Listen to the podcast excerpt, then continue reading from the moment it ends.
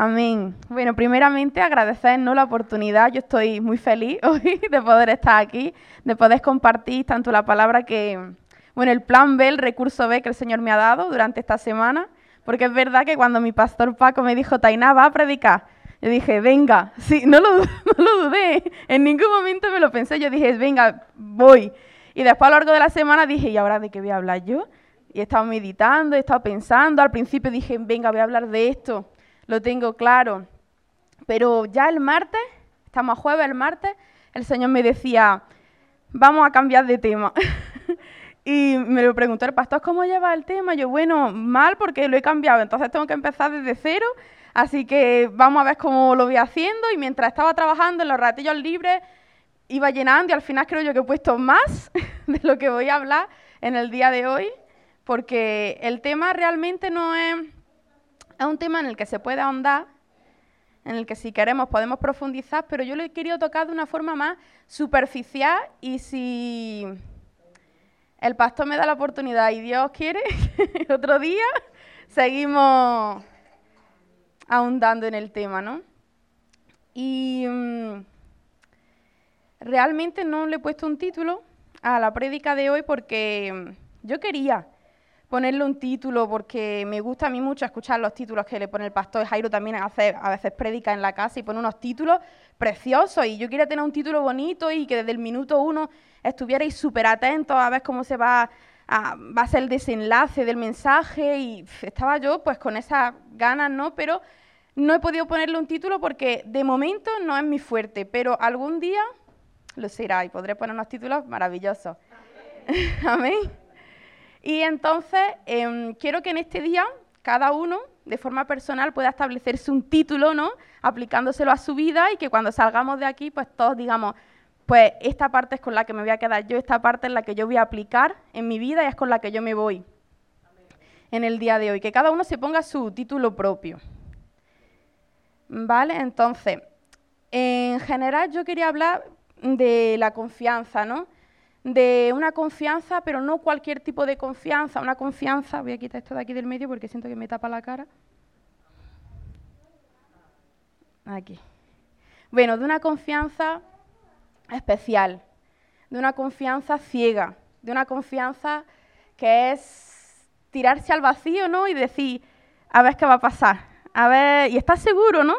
Tirarse al vacío y decir, y decir, voy a salir vivo de esta, ¿no?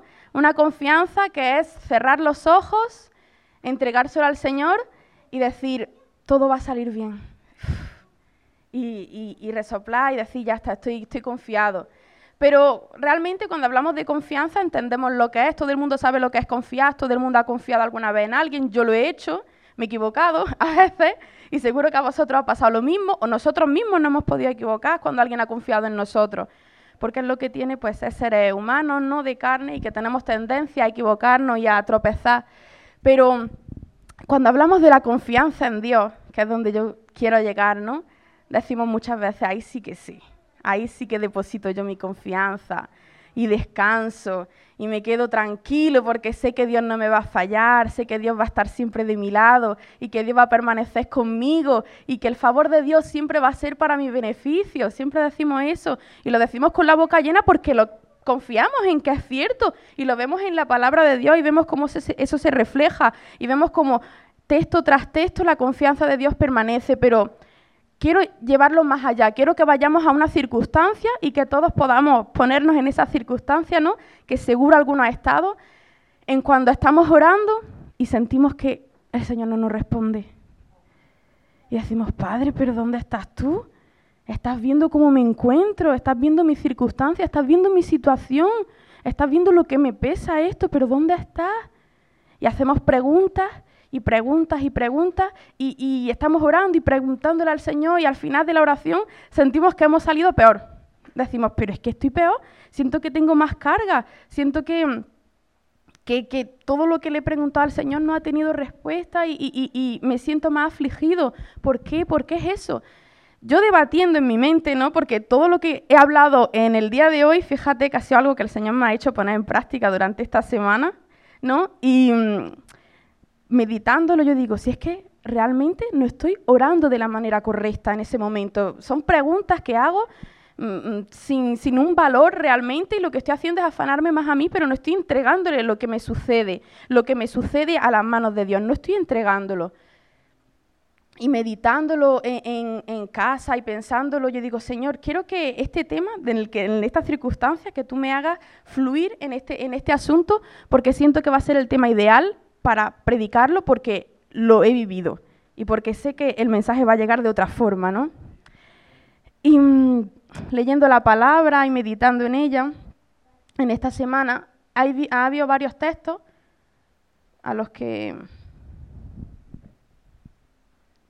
a los que he querido, bueno, he puesto un montón de textos que no, no creo que diga a todos, pero algunos sí quiero decir porque mm, sé que van a hacer falta, ¿no?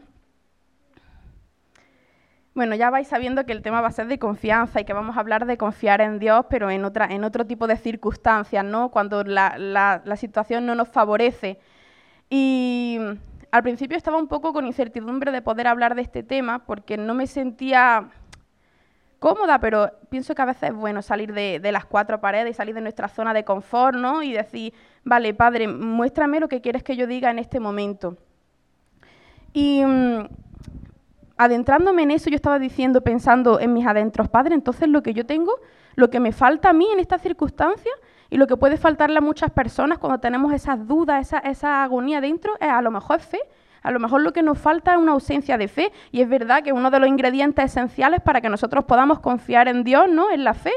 Porque sin ausencia de fe, ¿qué hacemos? Es más, si nosotros vemos en Hebreo 11.1, sabemos lo que es la fe y nos explica lo que es la fe, ¿no? Sabemos que la fe es la ausencia de lo que nosotros no... es la certeza de lo que se espera y es la convicción de lo que no se ve.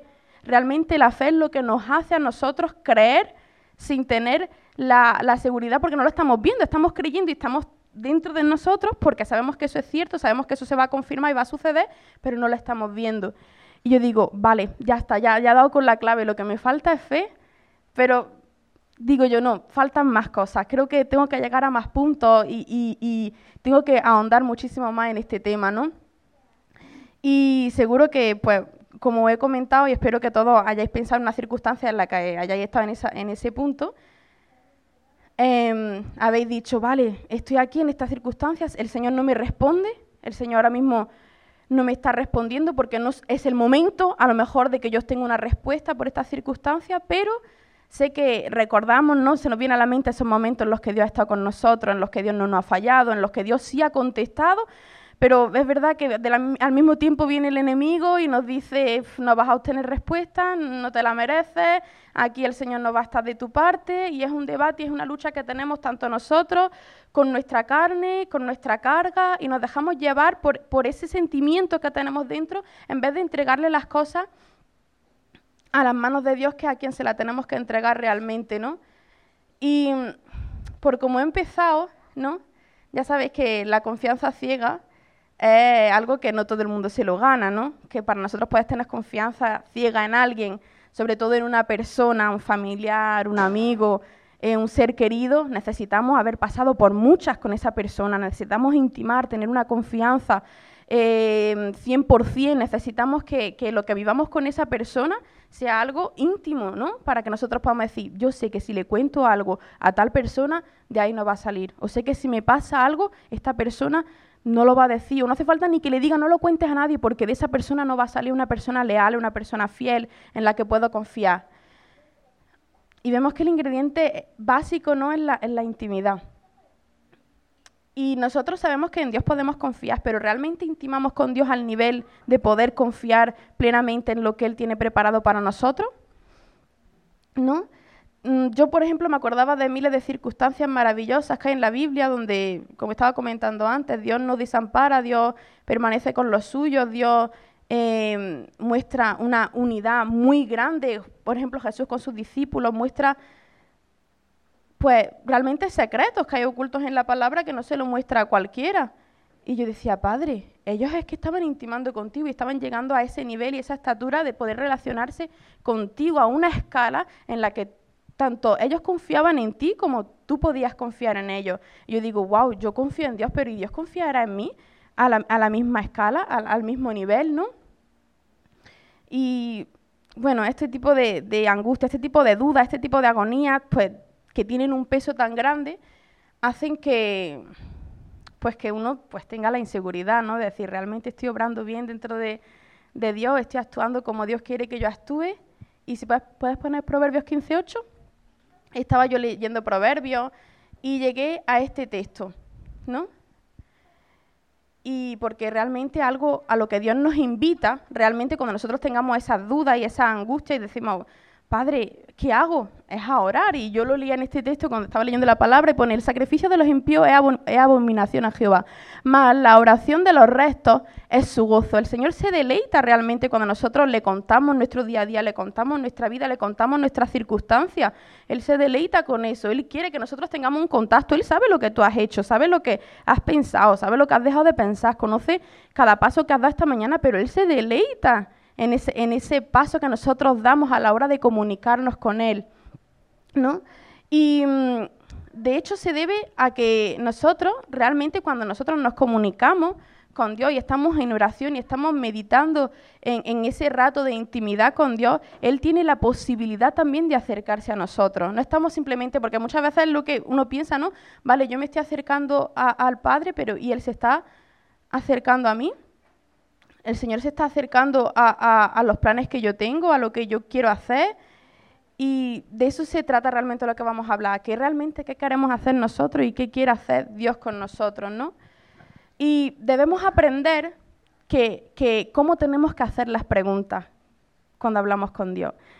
Em, esto me lo decía mi madre y, y, me lo decía muchas veces. Se pone, es que tú no tienes que preguntar tanto cómo y tanto por qué, que si cómo, que si por qué. Y decía, pero si es que con Dios es igual. Con Dios, ¿por qué tengo yo que preguntarle a Dios tanto? ¿Pero por qué? ¿Pero y cómo? ¿Y cómo esto? ¿Y cómo? ¿Por qué no entregamos el cómo a Dios? A que Dios haga el cómo como Él quiera. Y a que el por qué sea el por qué como Dios quiera. Realmente el por qué son preguntas de niños. ¿Y esto por qué se da? ¿Y esto por qué? ¿Por qué? Y ahí estoy demostrando yo que digo, Padre Santo, entonces que es una inmadurez cuando yo digo por qué se da esto o cómo ha podido ser esto. Cuando yo entrego el cómo y el por qué y me entrego realmente a la voluntad de Dios y a que sea lo que Dios quiera, ahí la incertidumbre, la angustia, el peso realmente desvanece. Lo que empieza en nosotros es un gozo, es una tranquilidad, es lo que realmente Dios quiere que nosotros tengamos desde un primer momento, ¿no? Nosotros sabemos que que el Señor nos prometió en, su palabra, lo vemos, que, en, la vida que, vivimos aquí en la tierra vamos a tener aflicciones, ¿no? En Juan 16, 33 lo dice. Que esta vida, pero es que no lo dice en su palabra, en esta vida que, estamos vamos a tener aflicciones, vamos a tener circunstancias, problemas malos, ¿no? Eh, estas cosas os he hablado para que en mí tengáis paz. En el mundo tendréis aflicción, pero confiad, yo he vencido al mundo. En el mundo tendréis aflicción, ya es algo que está dando por sentado, no es tal vez, posiblemente, no, en el mundo vais a tener aflicción, vais a tener circunstancias que no os va a gustar, vais a tener problemas, pero estemos tranquilos, yo he vencido al mundo, ¿no? Y ese era otra, otro versículo que yo meditaba, ¿no? Y decía, pero ¿por qué pasan estas cosas? Y es que realmente el Señor ya nos lo prometía en su palabra que esas cosas iban a pasar, que los conflictos iban a existir. Y si nos vamos a 2 de Corintios 5, 7, también podemos ver un poquito más ¿no? de cosas que el Señor nos ha prometido. Y es que para nosotros, nosotros los problemas los vamos a seguir teniendo, pero también nosotros andamos por fe y no por vista. ¿Vale? Nosotros tenemos que andar por fe, porque realmente confiamos en lo que en las promesas que él nos ha dado. No estamos andando por lo que mis ojos pueden ver, porque realmente nosotros somos limitados. Nuestra mente es limitada. Nuestro cómo, nuestro por qué entra en un, en un cuadrado lógico mientras que el cómo y el porqué de Dios es completamente ilógico. El cómo y el porqué de Dios eh, desafía las leyes que nosotros tenemos establecidas en este mundo. El porqué de Dios, aunque el Señor nos lo explique, no lo vamos a entender siquiera porque la mente de Dios que ha creado este mundo y nos ha creado a cada uno de nosotros, eh, se escapa de nuestra mentalidad, se escapa de nuestra lógica, ¿no?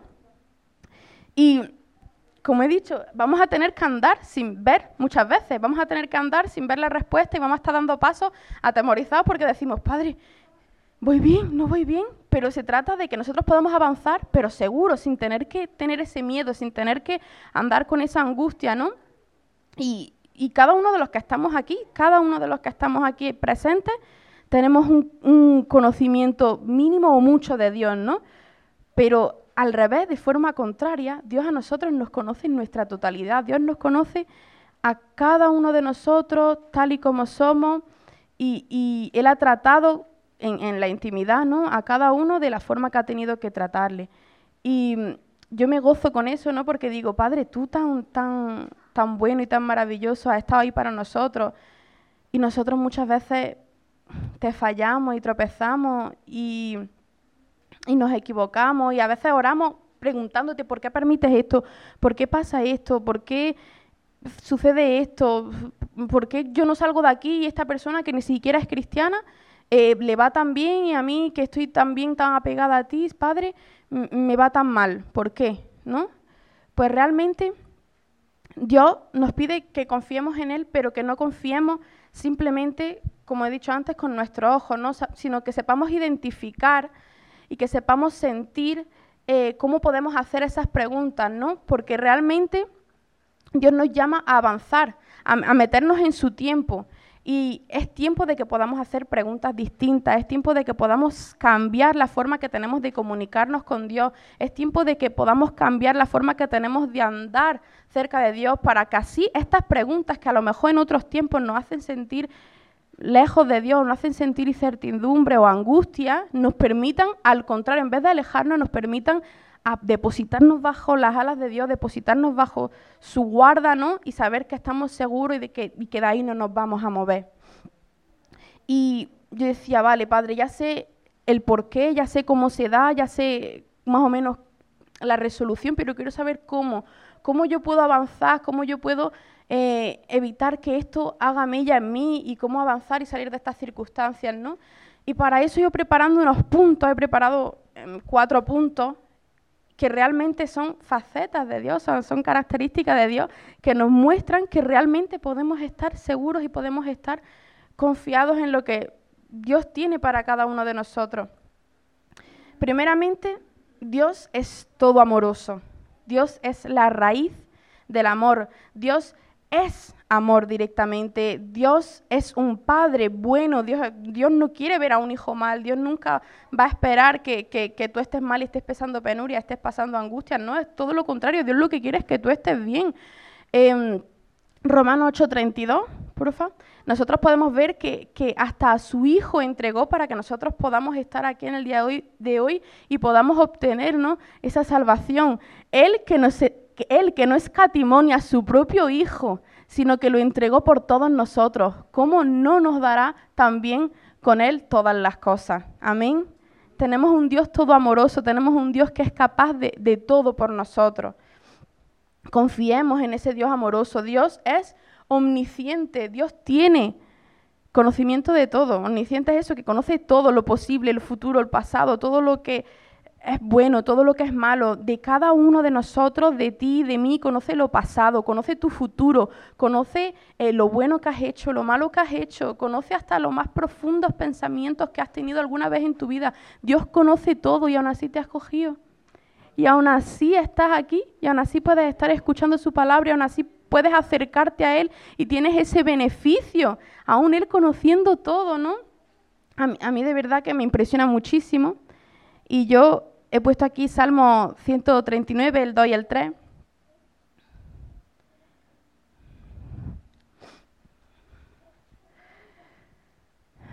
Tú has conocido mi sentarme y mi levantarme, has entendido desde lejos mis pensamientos, has escudriñado mi andar y mi, y mi reposo, y todos mis caminos te son conocidos.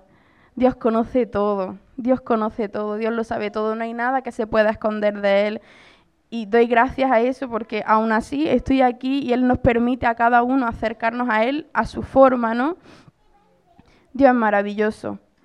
Dios es todopoderoso, que esto seguro lo hemos escuchado millones de veces y en Jeremías 32, 27, en la, pónmelo en la NVI, podemos verlo, ¿no? Porque habla de, de, de lo poderoso que es el Señor. Jeremías 32, 27.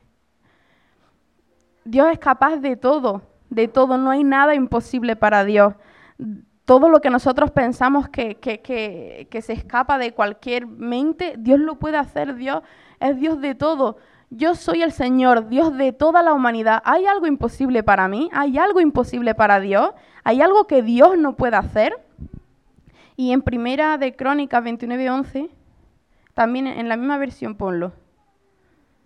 A mí este, este, texto me encanta porque realmente exalta lo que es la grandeza de Dios. Dice, tuyos son, Señor, la grandeza y el poder, la gloria, la victoria y la majestad en el cielo y en la tierra. Tuyo también es el reino y tú estás por encima de todo. Tenemos un Dios que es dueño de todo. ¿Qué mínimo somos nosotros? ¿Qué somos nosotros para Dios? ¿No? Y por último, el, el último punto, que son cuatro características de Dios que realmente nos tienen que hacer confiar ciegamente es que Dios es fiel, ¿no? Es algo que muchas veces decimos, ay, que Dios es fiel, Dios es fantástico, como estaba diciendo yo antes, ¿no?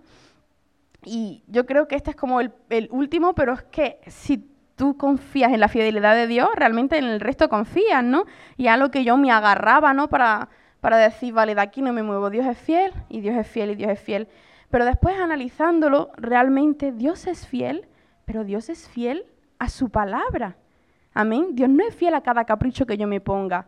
Dios no es fiel a cada, a cada cosa superficial que yo tenga en mi vida o que tú tengas en tu vida, porque todos tenemos deseos y anhelos que a lo mejor son de la carne o son anhelos vacíos que realmente no nos llevan a nada, pero es que Dios es fiel a su palabra.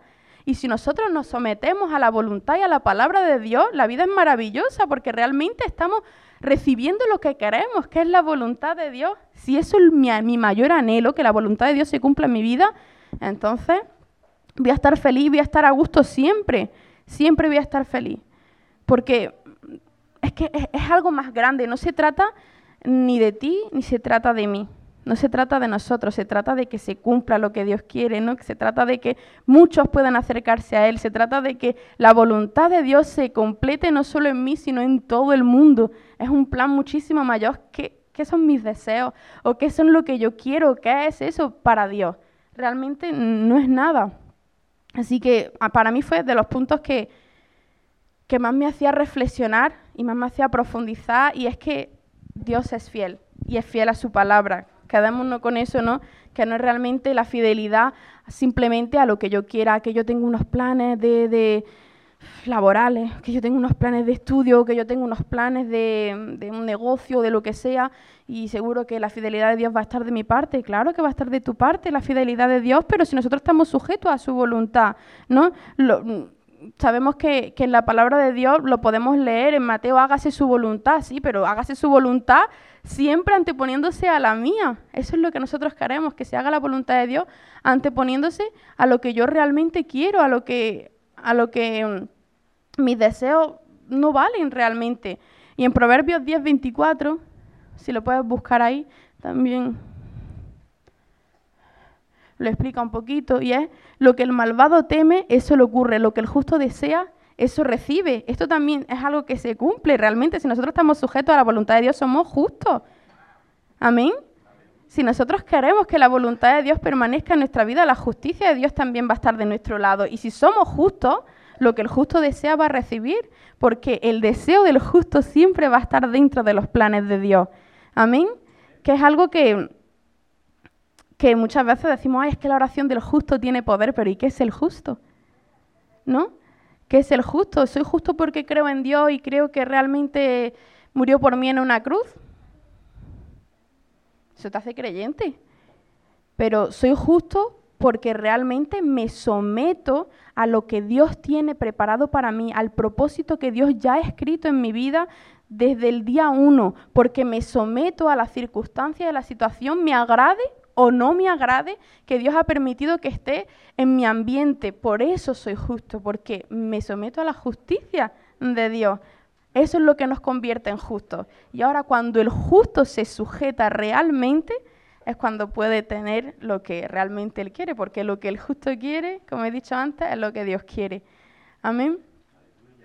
Y realmente ha sido, bueno, lo que estoy diciendo es un repaso más porque tengo muchísimos textos de la Biblia y lo malo es que no lo tengo esquematizado porque no me ha dado lugar, pero sí os quiero compartir varios puntitos más sobre, sobre la fidelidad de Dios, porque realmente cuando nosotros estamos hablando de fidelidad, normalmente, en, coloquialmente, cuando estamos hablando en el mundo, ¿no? De, ah, es una persona súper fiel, súper leal, nos vamos normalmente a una relación amorosa, ¿no?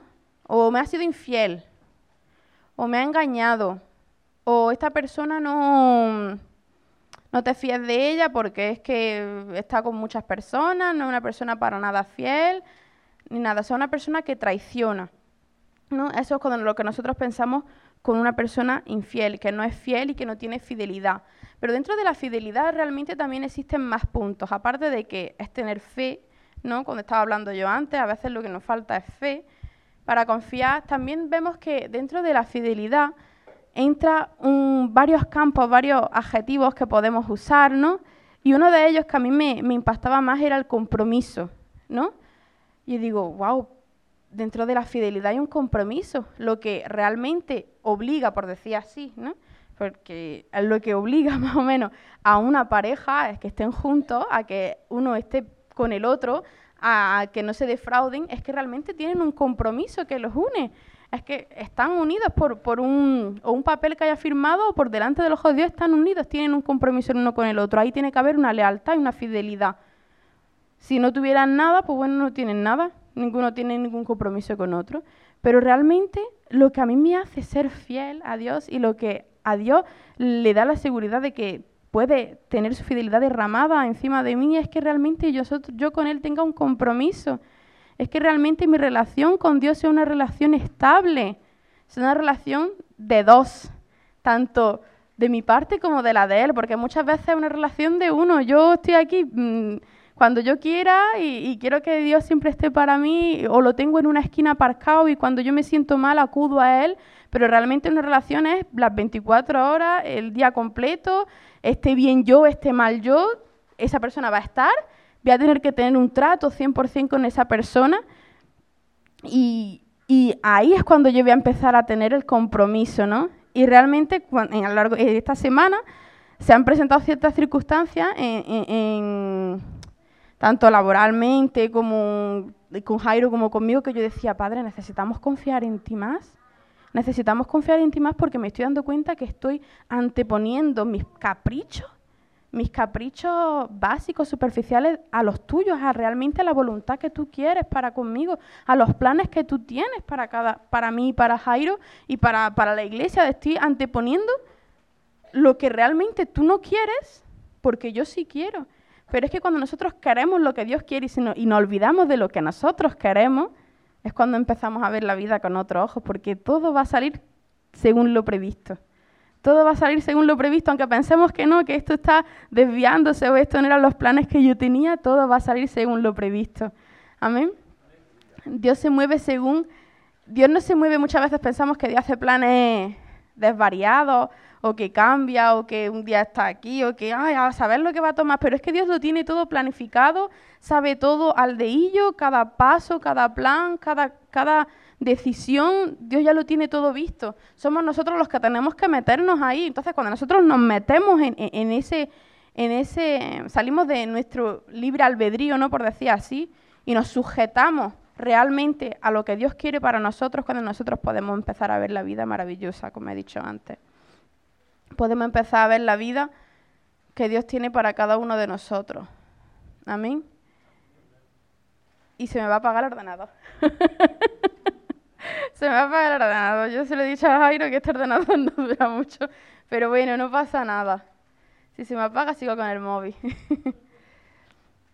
Pero bueno, tampoco quiero hacer más pesar, ¿no? Hacer, hacerme muy pesado porque realmente de lo que yo he venido a hablar de hoy ha sido exactamente eso, de que es un tiempo en el que nosotros tenemos que dejar nuestros deseos a un lado, tenemos que llegar a esa estatura en la que podamos decir, Padre, que se cumpla tu voluntad en mí, que mis deseos pasen a un segundo plano, porque realmente el propósito es mayor, a lo que nosotros hemos venido aquí es algo más grande, a lo que nosotros hemos venido a esta tierra, sintámonos afortunados porque somos pocos los que realmente vamos a poder llegar a, esa voluntad divina ¿no? de Dios y yo me siento gozosa de poder formar parte de ella, porque sé que formo parte y sé que la voy a formar aún muchísimo más y me voy a adentrar muchísimo más en esos planes maravillosos que Dios tiene para mí, pero de igual forma yo cada uno de nosotros.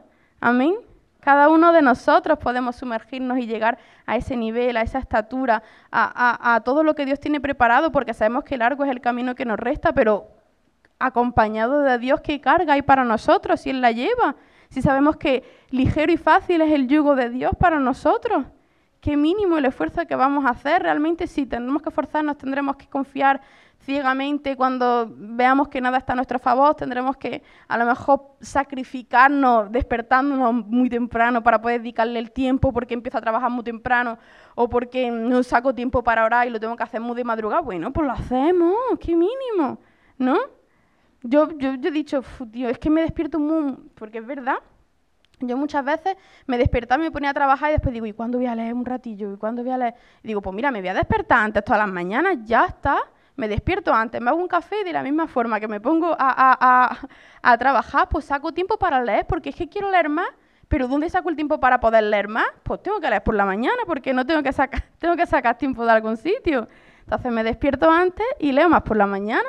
Pero realmente si nosotros tenemos 24 horas todos los días para organizarnos como nosotros queremos, 24 horas cada día. Las tengo yo, las tienes tú, las tiene todo el mundo. Ahora cada uno decide lo que quiere hacer con esas 24 horas. Nosotros tenemos la libertad de escoger lo que podemos hacer con ellas, ¿no? Podemos aprovecharlas al máximo y sacarles el máximo partido, o podemos echarlas a la basura y, y echarlas a perder. Y yo te aseguro que vas a tener tiempo para invertir en Dios, vas a tener tiempo para descansar, vas a tener tiempo para trabajar, vas a tener tiempo para hacer tu hobby o lo que a ti te gusta hacer pero te aseguro que vas a tener tiempo para todo. Es que 24 horas son bastantes horas. Y 8 sácalas para dormir. Si consigues dormir 8 horas. Yo no. Pero si las consigues dormir, las sacas. Y ya está. Pero realmente se basa en eso.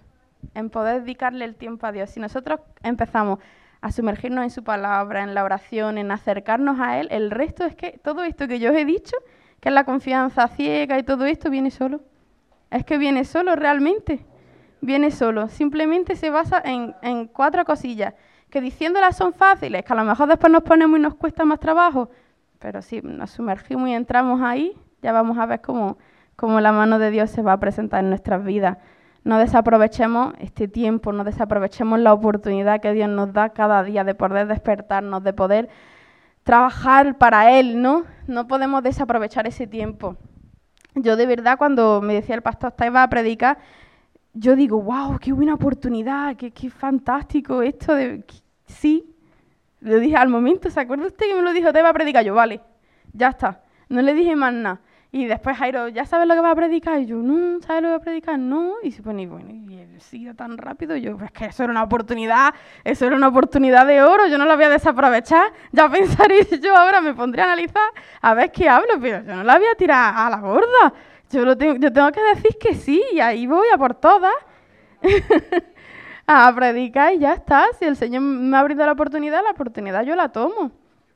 Tenemos que aprovechar esas oportunidades que nos da el Señor. Amén. Y dejar los por qué y los cómo y todas las incógnitas que, que nos vengan. Amén. Y veremos cómo el cumplimiento de Dios se va a realizar en cada una de nuestras vidas. Amén. y ya está, amén. Yo ya aquí voy a cortar, porque ya lo que tengo son muchos textos, pero se van a quedar para una segunda, para un segundo round. Amén. Y bueno. Quería finalizar con una oración, ¿vale? Amén, Padre Santo, te doy gracias, Señor, por esta tarde de bendición, Padre amado. Te doy gracias, Señor, porque nos permite no solo escuchar, Señor, de tu palabra y alimentarnos de ella, Padre, sino evolucionar, Padre Santo, contigo, Señor. Nos permites crecer y nos permites acercarnos, Padre, a ese plan y a ese propósito que tú ya has establecido para cada uno de nosotros, Padre Santo.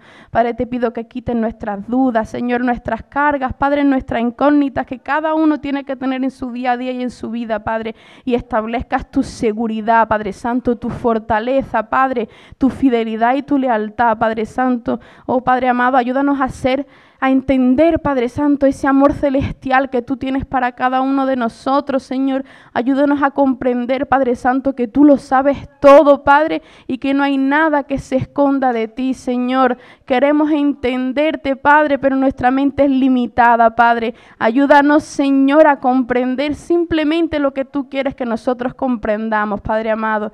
Te doy gracias, Señor, por esta tarde de bendición, Padre Santo. Te doy gracias, Padre amado, porque me has guiado en esta tarde, Señor amado. Y te doy gracias, Padre amado, por cada uno de los aquí presentes, Padre Santo. Porque cada uno pueda, Señor, meditar, Señor, en tu palabra, dedicar, Señor, el tiempo que tú te mereces, Padre Santo, y pueda irse a su casa sabiendo, Padre Santo, que tú vas a permanecer al lado de cada uno.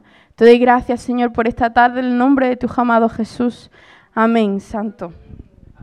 Amén.